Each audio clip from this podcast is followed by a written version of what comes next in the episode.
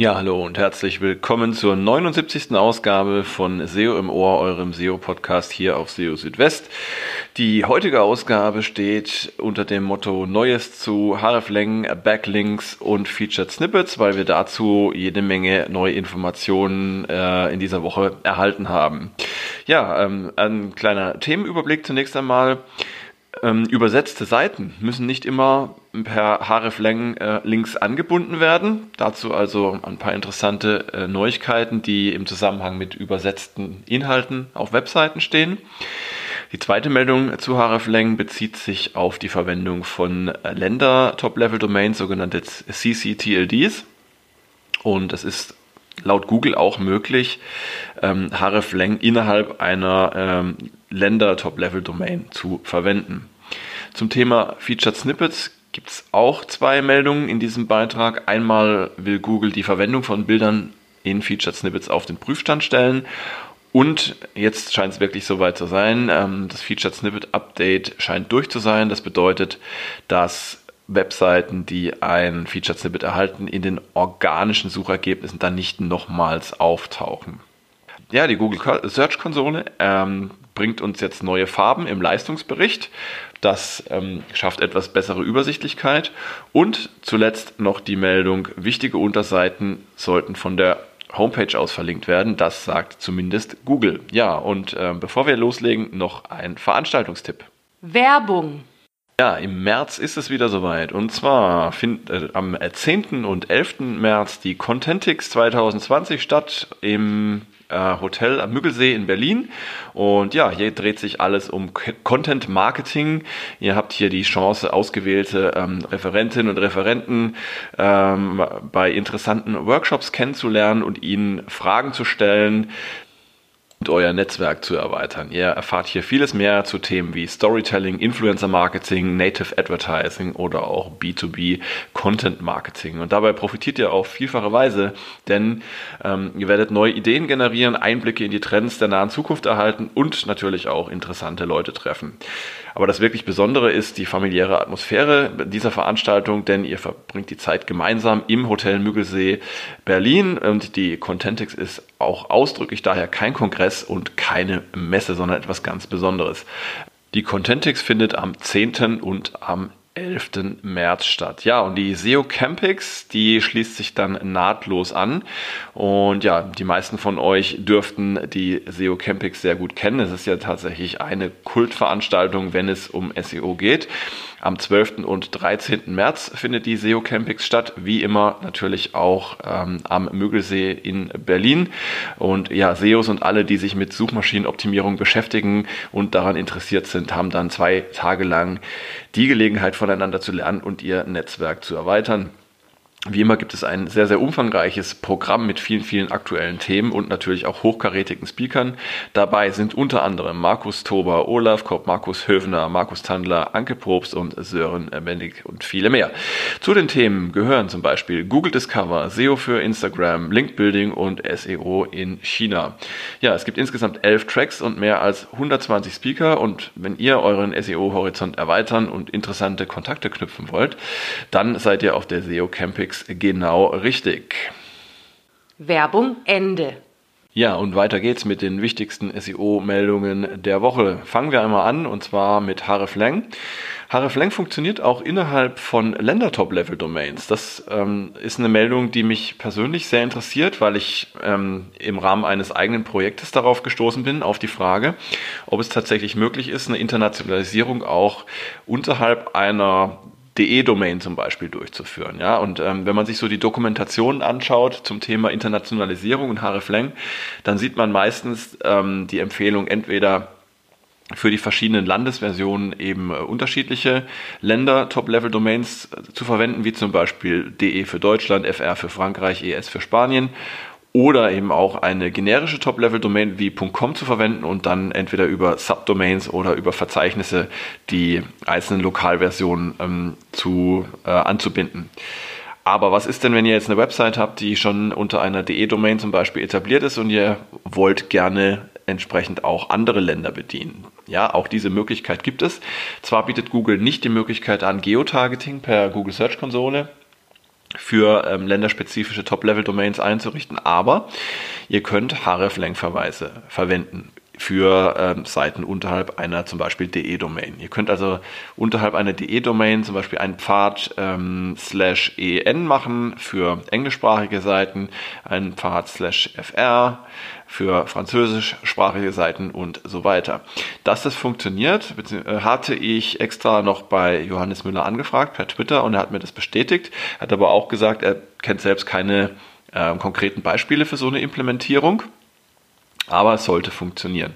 Also, wenn ihr vor so einer ähm, Entscheidung steht, ob ihr jetzt ähm, euch eine neue Domain anschaffen sollt oder ob ihr eine bestehende Länderdomain verwenden wollt, dann ähm, wäre tatsächlich eine ja, bestehende cctld wie .de durchaus eine Alternative. Ja, ähm, eine andere Meldung zum Thema hreflang bezieht sich auf übersetzte Inhalte. Und zwar ist es so, dass ihr nicht in allen Fällen ähm, Verweise per hreflang setzen müsst. Und zwar dann, wenn eure Inhalte unterschiedliche Suchanfragen bedienen. Ja, stellt euch vor, ihr habt eine Website mit einer Kategorieseite. Da gibt es Stockfotos für Hunde. Und die bietet ihr jetzt zum Beispiel auf Englisch und auch ähm, auf Spanisch an. Auf Englisch heißt ähm, äh, Hunde bekanntliche Dogs, ja, also das heißt, da werden wahrscheinlich Stockfotos Dogs ziemlich oft gesucht werden. In Spanisch ähm, gibt es verschiedene Begriffe für Hund, wie zum Beispiel äh, Perro oder Canino. Und ähm, ja, entsprechend werden dann auch andere Suchanfragen für die betreffenden Stockfotos gestellt, sodass es dann da auch keinen Konflikt geben sollte auf den Suchergebnisseiten, äh, in der Form, dass Google zum Beispiel verschiedene Sprachversionen auf derselben Suchergebnisseite anzeigt. Also das heißt, wenn ihr übersetzte Inhalte habt und ähm, es gibt Suchanfragen, die ähm, dann äh, voneinander abweichen für die verschiedenen Versionen, dann braucht ihr keine Anbindung ähm, von äh, hreflang und müsst Google also in dem Fall auch nicht sagen, welche Seite für welches Land gedacht ist, denn das wird dann anhand der Suchanfragen und der Inhalte auf den Seiten äh, schon klar. Ähm, sinnvoll ist die Verwendung von hreflang laut Johannes Müller dann, wenn die gleichen Inhalte äh, in derselben Sprache für unterschiedliche Länder vorliegen. Also angenommen, ihr habt eine Seite, die für den Bereich Dach, also Deutschland, Österreich, Schweiz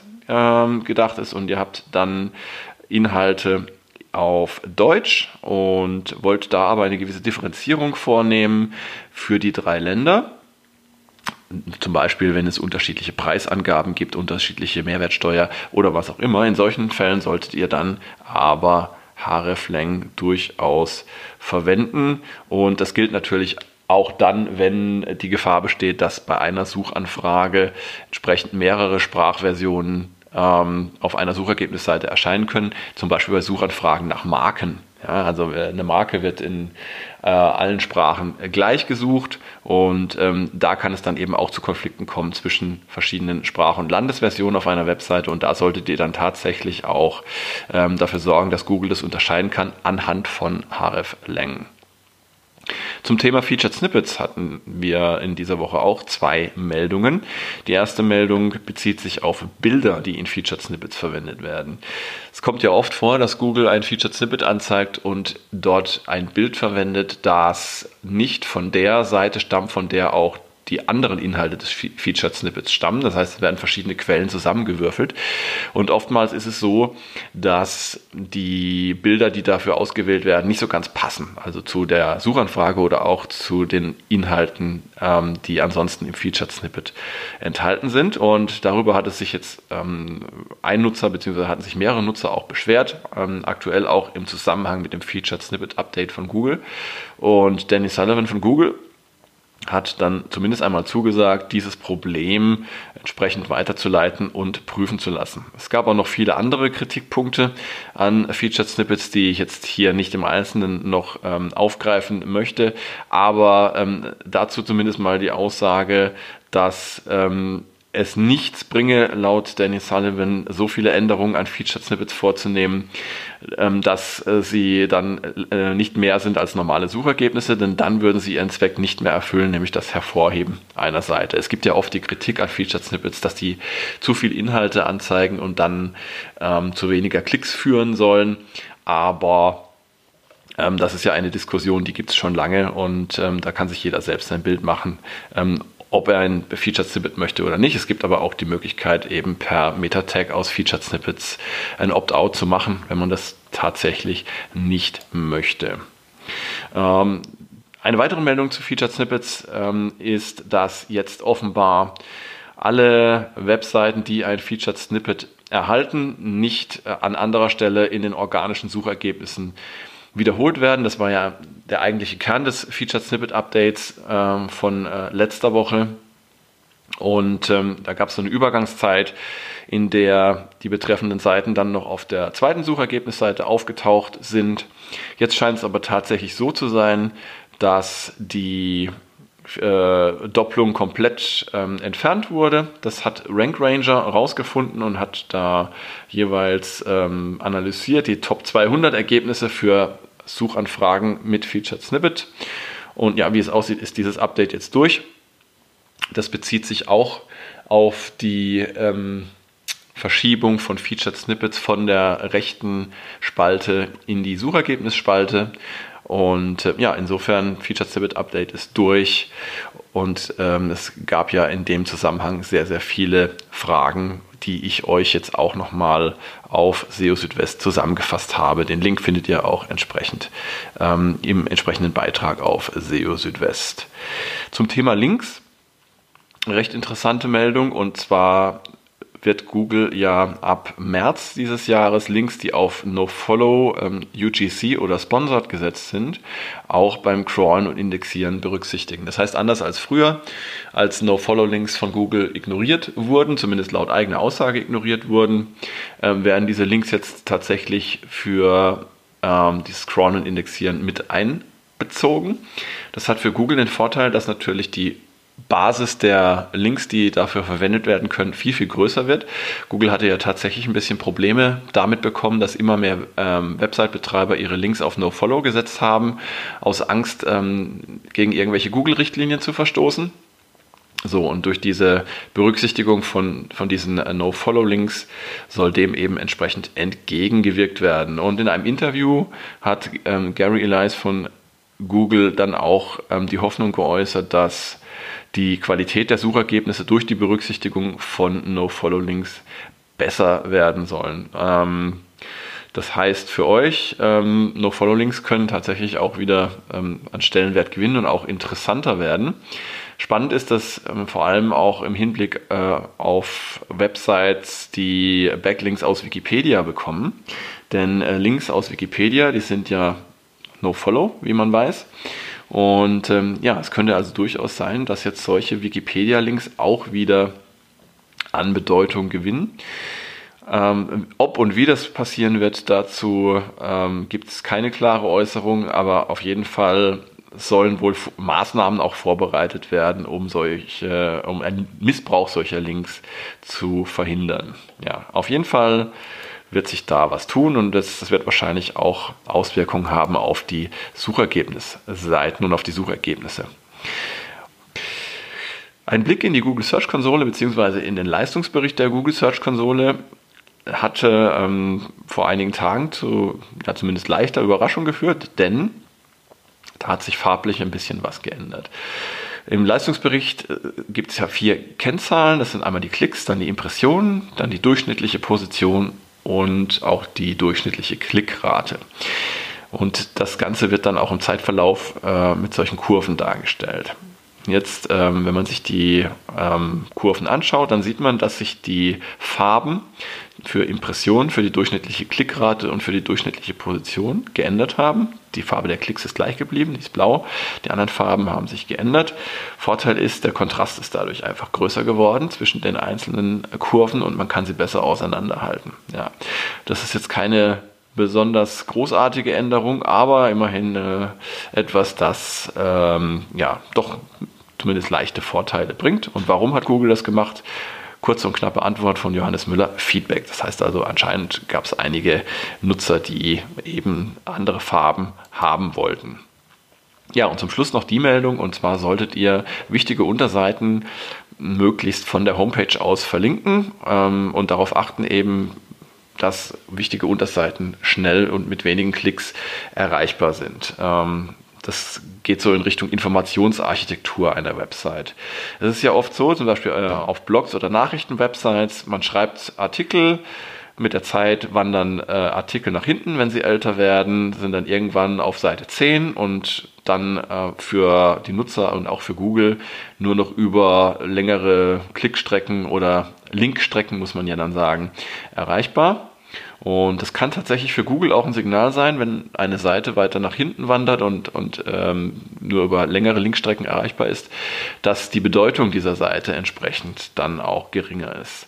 Und aus diesem Grund solltet ihr tatsächlich darauf achten, wenn ihr Seiten habt, die euch wichtig sind und die über längere Zeit eben auch ähm, gute Rankings haben wollen, dass ihr die von der Homepage aus verlinkt.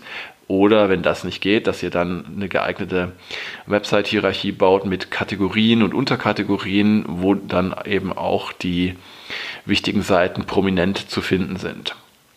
Solltet aber auch darauf achten, dass ihr nicht zu viele Links direkt von der Homepage aussetzt, denn ähm, wer den PageRank-Algorithmus sich anschaut, der sieht, dass natürlich mit der Zahl der gesetzten Links das Gewicht jedes Links oder auch der übertragene PageRank jedes Links, das gilt auch für interne Links, abnimmt. Also solltet ihr euch da tatsächlich auf die wichtigsten Seiten konzentrieren und ähm, alle anderen Seiten dann versuchen über eine geeignete Informationsarchitektur ähm, eurer Website ähm, anbinden.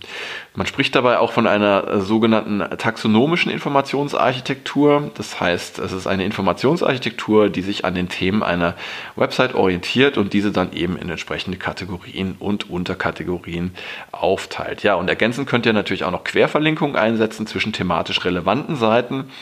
Das kann auch dafür sorgen, dass Seiten, die euch wichtig sind, ähm, eben zusätzliche interne Links ähm, erhalten und damit auch ein Signal gesetzt werden kann an Google, dass diese Seiten eben wichtig sind. So, und damit haben wir es geschafft für dieses Mal.